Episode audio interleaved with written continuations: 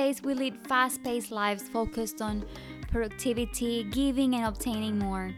In this madness, it's easy to neglect our well being. I am Liz Rodriguez, health coach and a lifelong learner, and I want to welcome you to Pausa Consciente, a conscious pause, a space where we will explore through conversations, stories, and reflections conscious ways of taking care of ourselves and living our lives from a place of joy, health, and energy.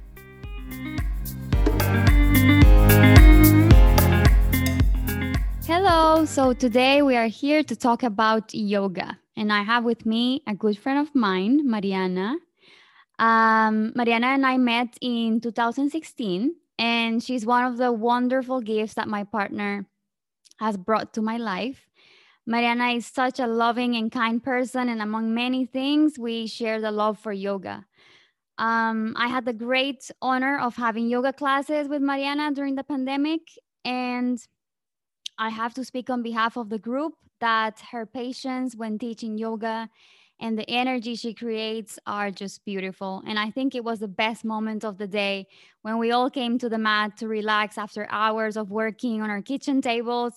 And Mariana would guide us through 40 minutes of transformation, really. Having said that, I thought it would be great to have her today and talk about yoga and all the benefits. We had a chat the other day and we realized that there is a lot about yoga that remains unclear. And we just want to bring awareness to the many benefits of this beautiful practice. So, Mariana, welcome. Um, do you want to tell us a little bit about yourself for those who don't have the pleasure of knowing you. Hi, Liz. First of all, thank you so much for inviting me to take part in your podcast. Um, actually, I haven't mentioned this, but I listened to the first episode and it was uh, amazing. Thank you so much for that episode. It was really what I needed to hear. Um, and yeah, I'm so grateful to be here today. Thank you for inviting me to speak, and thank you for being an amazing friend and fantastic student, and for always showing up for our Zoom classes. So, a little bit about myself. I was born and raised in Portugal. I started doing yoga when I was 19. At the time, I was doing my undergrad studies at the University of Lisbon, and I was looking for something more to do with my day other than school. And I was not a big fan of sports in general, but I was always curious of trying yoga. I didn't know anyone in my circle of friends or in my family um, that had practiced yoga, but I was always very curious. So I found this little studio in Lisbon um, and I think this was back in 2008 or 2000, yeah, 2008. And I went to my first yoga class in, in Lisbon and it was, it changed my life. It was such a different experience from everything I had um, experienced before in terms of mind and body connection. I uh, I wasn't sure if yoga would be a very spiritual practice, and I was curious to learn more about it. And for me, it started as a physical practice.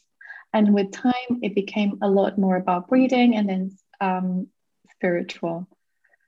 I've been practicing yoga since then, and I had a big injury in 2016, a knee injury, and I stopped for a year and a half, so I couldn't practice at all. And then slowly I went back to my practice. Um, mostly I would practice in yoga studios, but sometimes by myself at home as well. And finally, in 2019, I decided to travel to India, go to the source, and I did my yoga teacher training uh, in Rishikesh. That was one of mm, the best experiences of my life, and probably the time in my life where I felt more connected, um, both body and soul. Um, and yeah, uh, since then I continued traveling and I started teaching yoga on Zoom to my friends uh, during the pandemic. Uh, and it was truly an amazing experience to see people showing up every day on time and telling me, you know, this is the best part of my day. This is such a relaxing time of my day. And the small community we created with our classes. And yeah, this is my yoga journey, which is very much still ongoing and still growing. And that's it. So you went to India, you really took it to another level. Um, what was the most difficult thing for you when you went to India and you started doing yoga on a daily basis? Um, I would say the most difficult thing for me was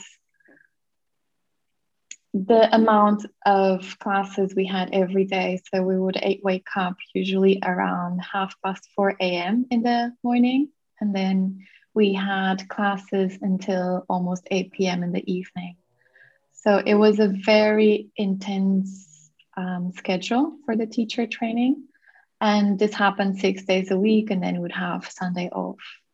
So waking up very early, being physically and mentally exhausted from the previous day and the previous week was the biggest challenge. And at the end of all that challenge, what was the most rewarding thing from the whole experience? I would say the most rewarding thing was the connection I established with my teachers and my fellow students, but also all the things we learned um, in the ashram and throughout the course.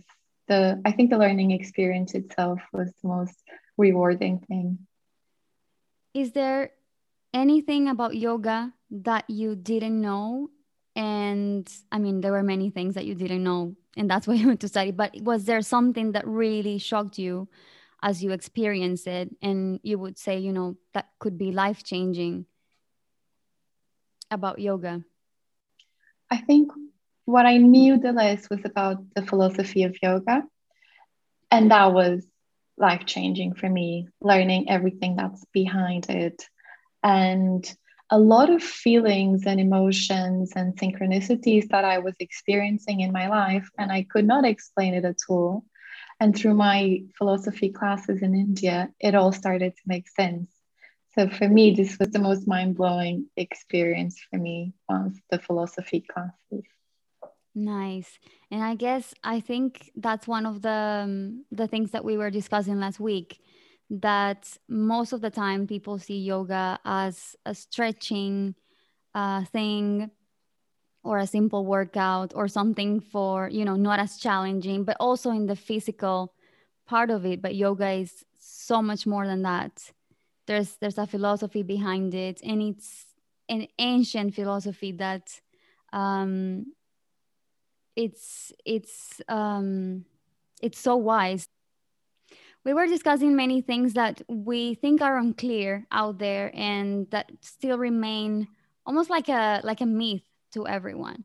So i think it would be nice if we do this with a series of questions um, you being the yoga expert here and um, so that we can clarify a lot of the things around yoga. So what what are the fundamentals of yoga I think that's a great idea. And I just want to start by saying something. I do not consider myself to be a yoga expert. I'm still a student and I'm constantly learning, but I, I'm happy to share what I've learned so far. And so, going back to your question, what are the fundamentals of yoga?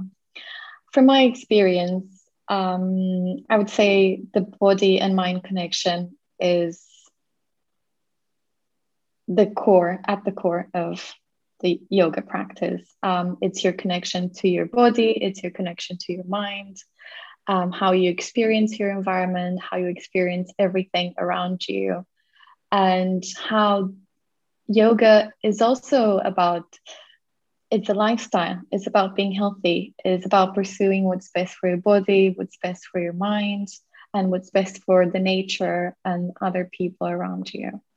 So i'd say in my viewing, that is the fundamentals of yoga.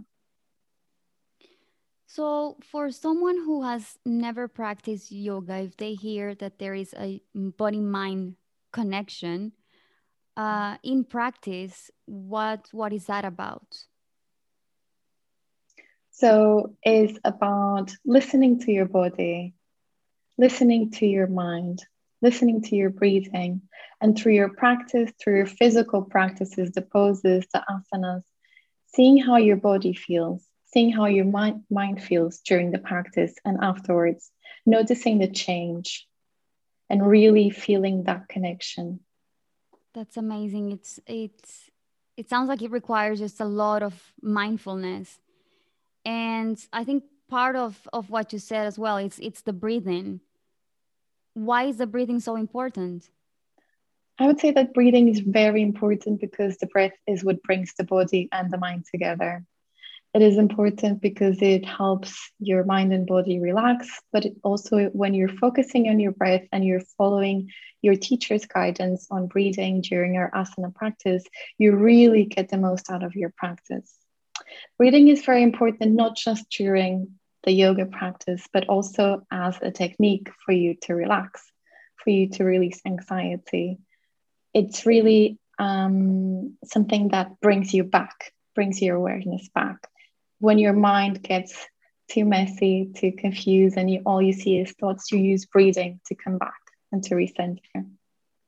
And I've also noticed that when doing some of the poses that are a little bit challenging, um, and the instructor would say, you know, breathe as you stretch deeper, you get this sensation like if you were breathing from the muscle. I don't know if that makes sense, but it's like if you're doing a hip opener, you can feel the breathing coming from that area. It's like if it like if it opens more the muscle. I, do, I don't know. That's how I feel. Why why does that happen? Yes, definitely. This is one of the um, really important things I learned in India while I did my uh, teacher training there is that you can direct your breathing towards a part of your body. And of course, when you breathe, you bring more oxygen to your muscles, but also you can let that part of your body really breathe and you can sink deeper and deeper into your pose. Whereas if you stop breathing or you're focused on something else and then your thoughts go away from the post and your practice, you are not going deep. In order to go deep, you have to breathe towards that place. Oh, that's amazing.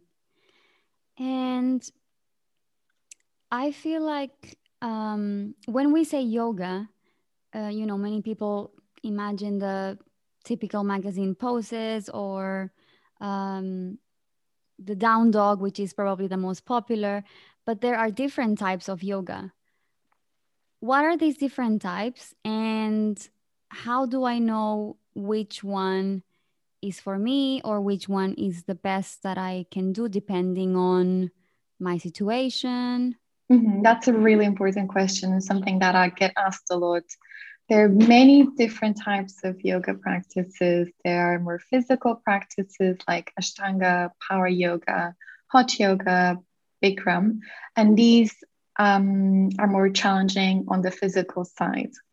And there are more restorative practices like yin yoga, for example, that really allow your body to sink into each pose for longer and you focus a lot on your breathing and it's really it's a good practice to have for example at the end of the day or if you have mobility issues it's a really good restorative practice or there are even more spiritual or meditation like practices like Kundalini yoga, if you want to connect to a higher power, for example, and you want a more spiritual experience, then this is the type of practice you should go to. What's important and is that you choose the type of practice that it's good for you in that time of your life. Really listen to your body and to what your mind is asking of you, and then select your practice. But I would say the most important thing is to go to a lot of different classes and see what fits. Experience different practices and see what's right for you because I can guarantee you, once you know, once you experience the right one, you will know and you will not want to stop going. Yeah, and um, a story comes to mind.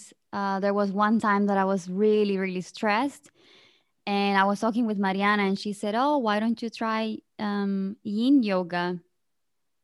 And I had never heard about it, so I looked for a for a YouTube video and started doing it. The poses were longer, like you would have to hold the pose for longer, and there was like more stretching, and it was a little bit uh, painful, but really good. But at some point, the instructor said, if you feel like crying, you can cry.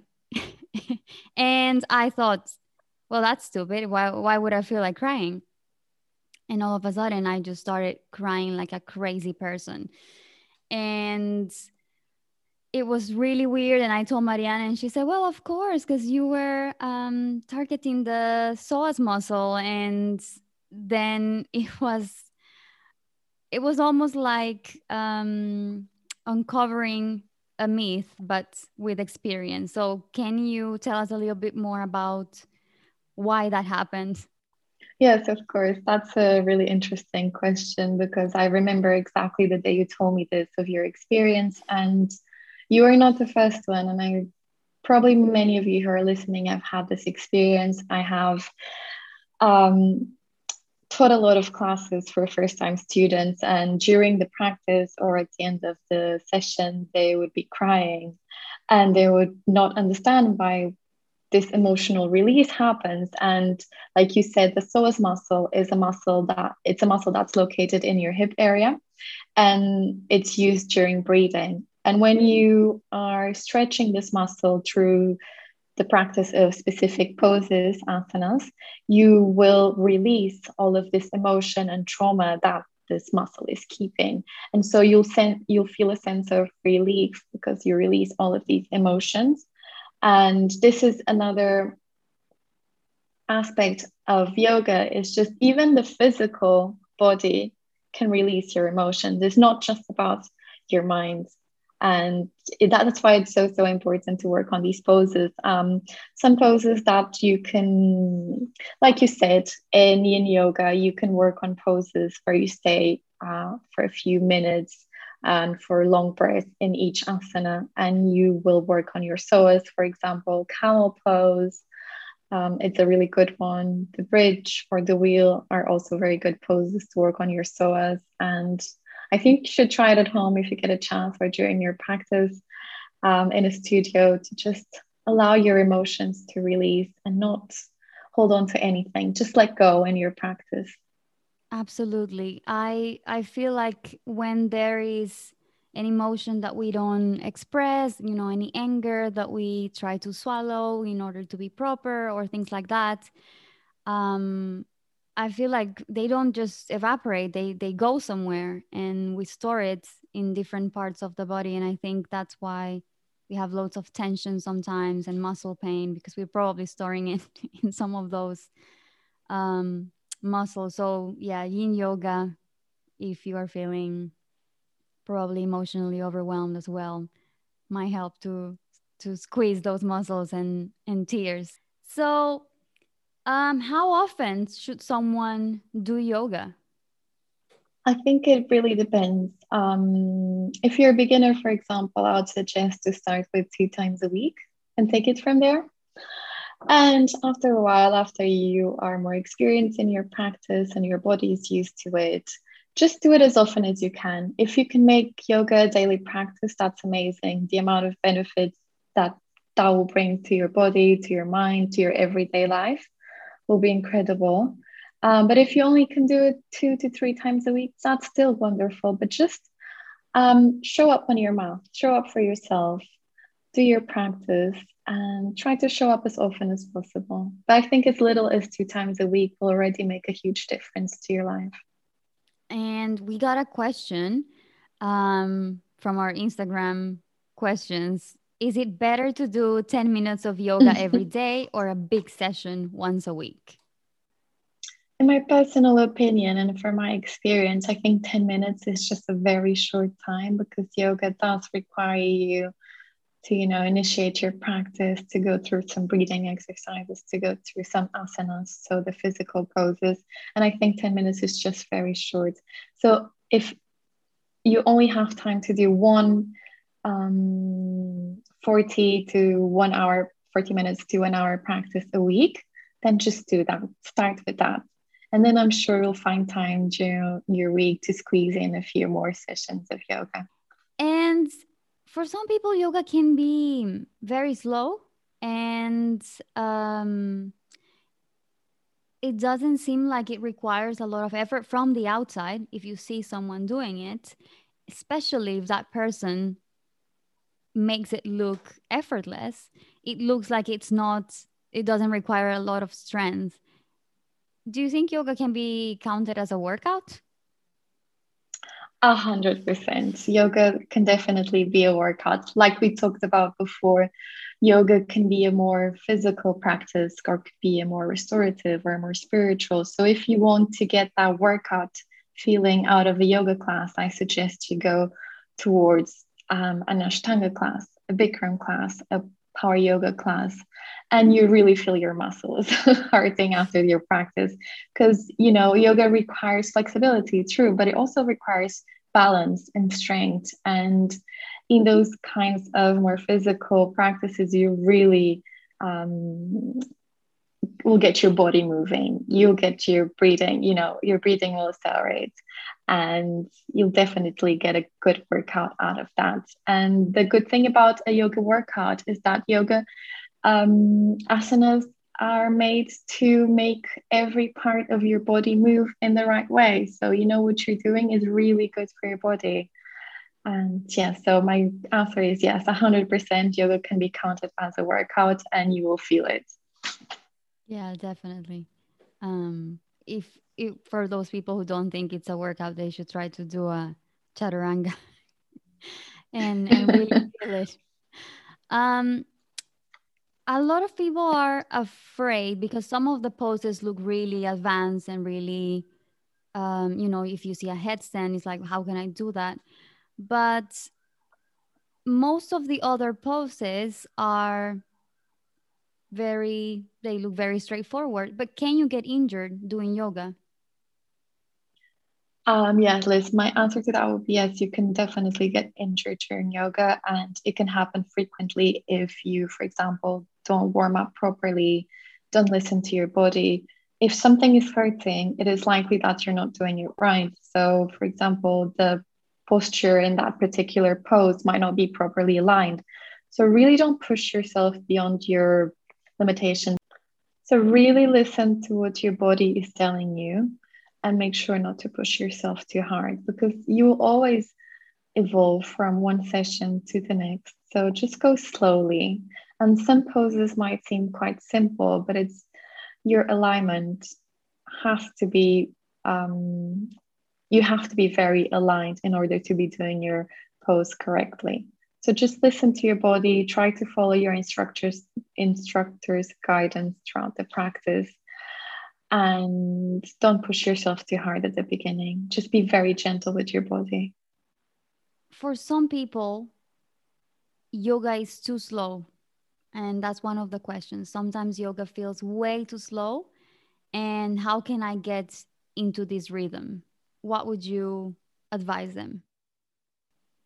So, yoga can sometimes feel too slow for you, especially if you're not used to having a consistent yoga practice or if you're a beginner but just be there, just show up, just be present. Really try to focus on your breathing because if you're going slow, maybe your breathing has to be deeper. Don't worry so much because sometimes going slow is really a challenge. It requires a lot of strength to move slowly, as you experience with other workouts. So just try to be present, try to focus on your breathing and just take it for what it is. Maybe your body needs to slow down for a moment. So just enjoy it. So yoga is can also be about you know slowing down and calming the mind um, and it reminds me of a good friend who is very um, very strong very fit. And i suggested that she try yoga. And she said i've done a class but i just can't do the poses. And it frustrates me. So i stopped st- stopped going. And one of the things that i that i was telling her is that as students we cannot expect us to do the pose exactly like the instructor does it because it can take years for someone to to get to that degree of flexibility to to master a pose.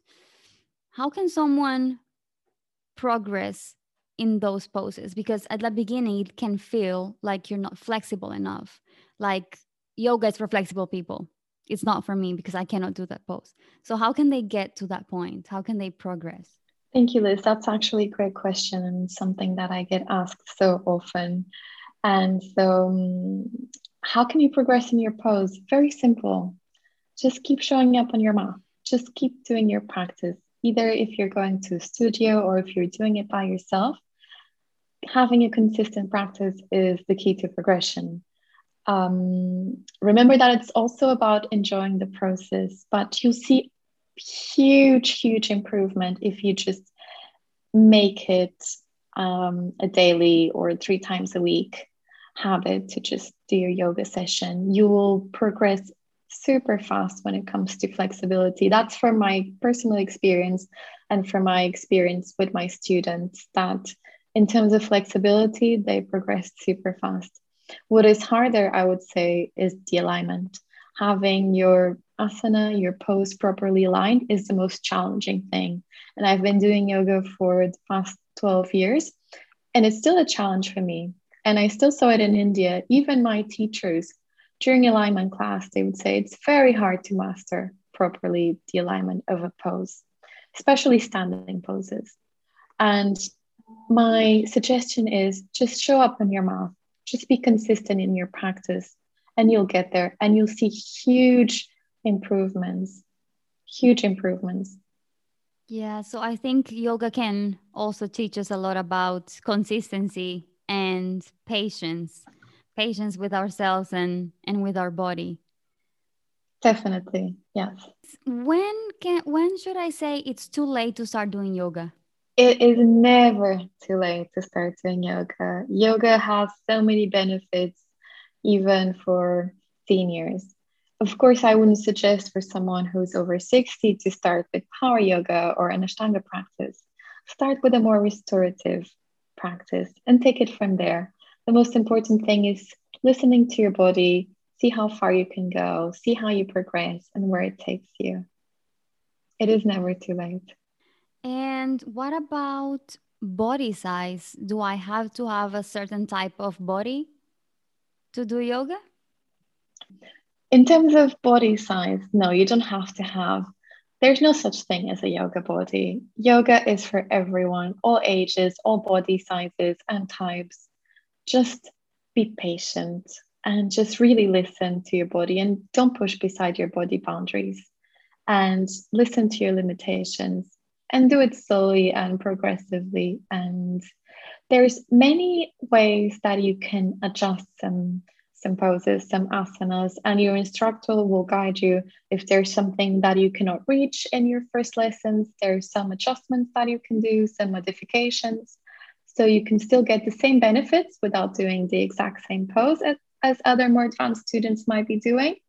But you can start with these simple modifications until you can actually manage to get um, to that asana.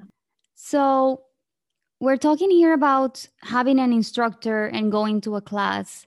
Um, but during this pandemic, we've had to spend loads of time at home and probably yoga classes are still not available in some countries.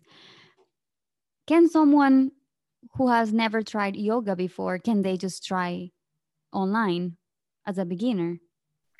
Definitely liz. This is a question i also get asked quite often and as you know from the class that we did together we had i would say 70% of my students were beginners or doing their first class and they did it online. And yes, my answer is definitely you can start doing yoga online. It is not the same experience as doing, you know, in real life in a studio with an instructor, but it is a great way to start. And of course, the instructor will guide you and will try to see if you're doing your asanas in a correct way so you don't injure yourself.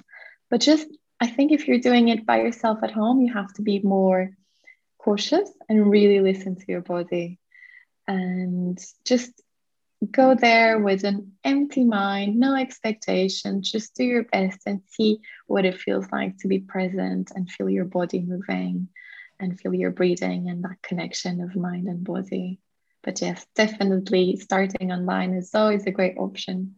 Thank you. And and I remember that that's how I I started um, with YouTube videos from uh, I think the most popular YouTuber um, that gives yoga classes is Yoga with Adriene, and she's very um, very good at slowing things down, at doing easy poses or targeted poses for different uh, pains or different purposes. So, um, do you have any any in mind that people can go to for yoga classes online? That's a yeah, that's a really uh, good one. I also tried a few yoga with Adriene uh, on YouTube. Uh, another one that I like very much is Bryony Yoga, which I think you can find quite easily as well. And um, I use this app called Down Dog, which is really good as well. I also recommend that. And Glo is another app that I used to use last year, which I can also recommend. And my advice would be to, if you're a beginner, really start with beginner classes. Don't try to start doing a headstand or the wheel on your first uh, practice. Just start, just look for a beginner's class and stick to it for a while before you move to more advanced classes. And you were talking about before that, you know, of course, a class with an instructor would be much better because um, he can check on your alignment. But I have a feeling that there is also a beautiful energy about the the the um, group practice. Why is that? Why do you think that happens? Um, group practice is really special, and if you're a yoga practitioner, yoga student, uh, you know what I'm talking about because once you get into a room where other people are practicing yoga, they bring their own energy, and usually when people are practicing yoga, they bring good energy. So I would say that practicing yoga as a group has the benefits of increasing your energy. It also increases your motivation. You know, you show up, you're there. Other people's practices will motivate you and will you'll definitely your practice will definitely benefit from this motivation. And it is also a great way to meet like-minded people who are also interested in well-being. You can learn from each other during class or after class. And something that i think it's really um, interesting and that i've learned during my practice is that students can help each other to achieve more challenging poses. For example if you're practicing a headstand for example you can practice with your um, with another student and you can together you can achieve this pose where it's probably something that you could not achieve by yourself. And if you're in a group class the instructor will probably not have enough time to teach everyone how to get into a headstand but together in pairs you can you can work on it and i think this is one of the greatest benefits of practicing yoga in a group is what you get from other people that are there but definitely the energy that you get from a group class you don't get at home. Absolutely i agree with that. How does a typical yoga practice if we're talking about a full practice how does how does that look? What are the parts? And when we talked about them. Can you tell us more about why is the Shavasana important? Yes, definitely. So it really depends. A typical practice depends on what kind of yoga class um, you are taking. But I will speak on my experience and the classes that I teach my students. We always start the practice with breathing exercises. I always instruct my students to sit properly, to have a good posture while seated. Once they're properly seated, we'll do a few rounds of breathing exercises to calm your body and your mind down and to really establish that connection.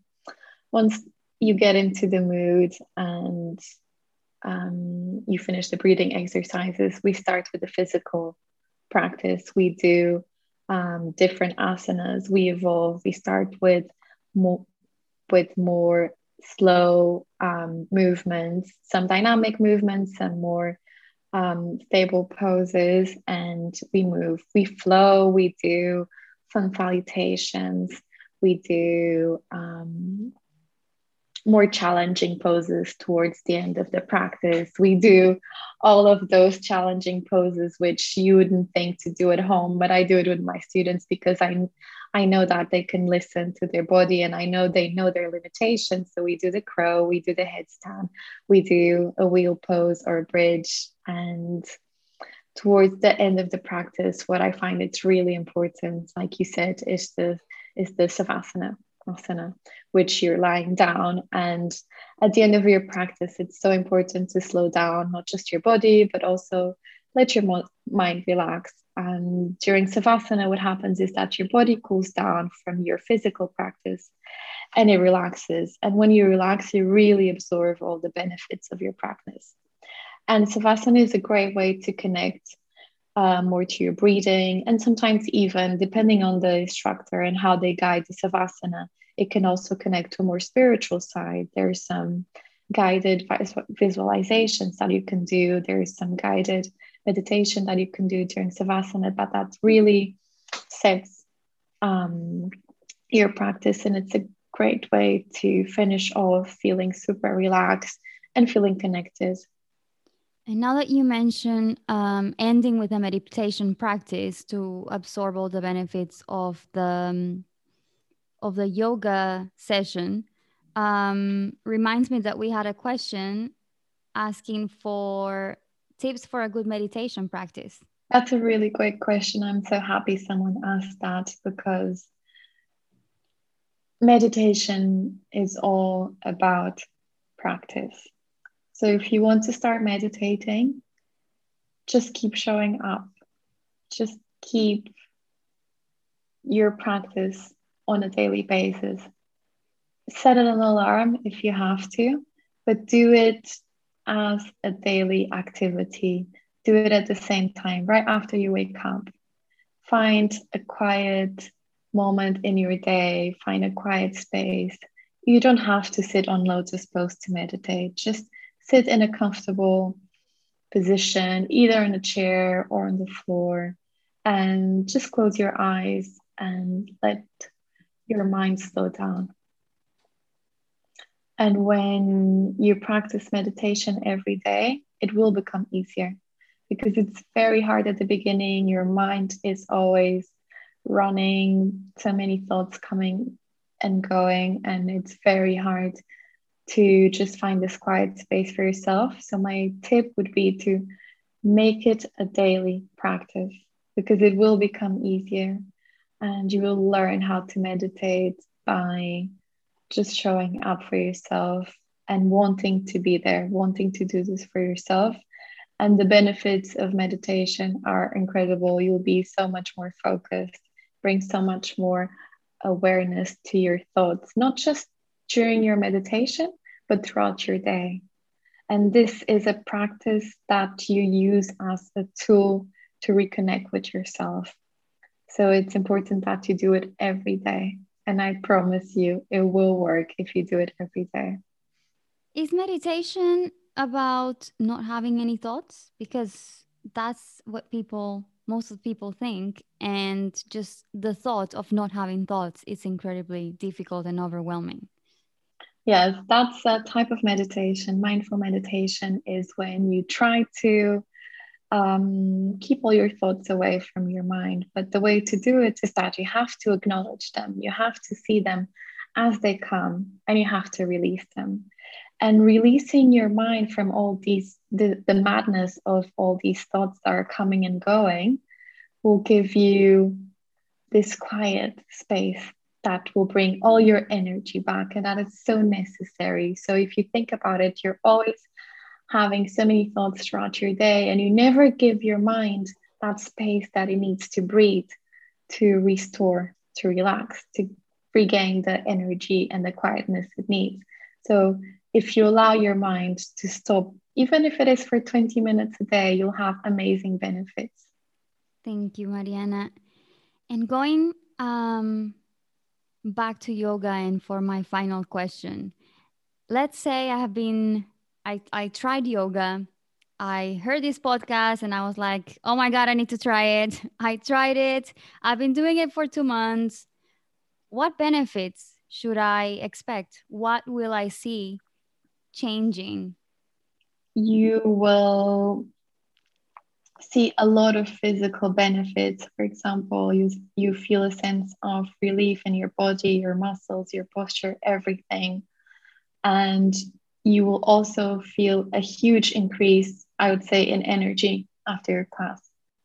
So, in terms of the benefits that you can expect after you have a regular, and that's important, a regular practice, let's not just say you'll have this right after your first one or two sessions. Um, you can expect that your body will feel happy and more relaxed after the practice itself, but also your mind will feel more happy and relaxed. Um, you will definitely get a better night's sleep after your session. I do get that a lot from my students, but in general, you will develop a lot of strength, physical strength, balance, flexibility, and yoga. Like we've said, it's a great way to release anxiety and to increase your concentration throughout the day. So you will not have only physical benefits, but you'll have mental benefits as well. And the best feeling that I can remember when I started my practice early on was this feeling of joy and happiness that you get after a yoga session, and the feeling that you want to go back and you want to do it again. And your body, after um, you know, continuous practice of one month or two, your body starts craving it. So it's not just about the physical benefits that you get, you know, your posture gets better, but also your mind feels better and you feel like going back because it's so good for you. Yes, it's amazing. Once you start and once you have a nice session and you relax and it's amazing when you see the difference between being tense all day and having pain and being stressed to such a relaxed moment where where your body is open and it released you want to to repeat that experience more often. And hopefully that's that's what's going to happen um, to people after they um, realize that all the benefits that yoga has.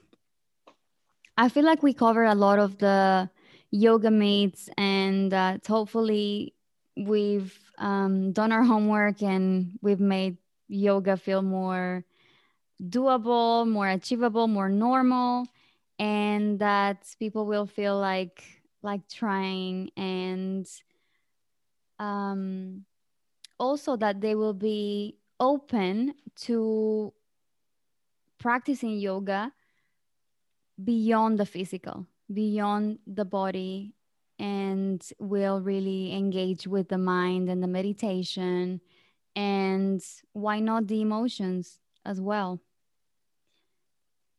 Is there anything that you would like to add, Mariana? I would just like to add that it's been really great to talk to you about the benefits and fundamentals of yoga, and that if you are a beginner or if you're just about to start your practice, make it a practice. Just keep showing up on your mat until you see the benefits and you'll see them very quickly. Um, yeah, and just enjoy. Don't push yourself too hard. Just really um, take in the joy that is and that you feel during your practice. Thank you so much, Mariana, for joining us and for sharing um, your experience and for enlightening us with all these um, yoga wisdom. Thank you so much. My pleasure. Thank you for joining us today, and I am sending you loads of positive energy your way. And I hope that with a lot of self love and many, many conscious pauses, you find the healing and the answers that you're looking for. See you next time.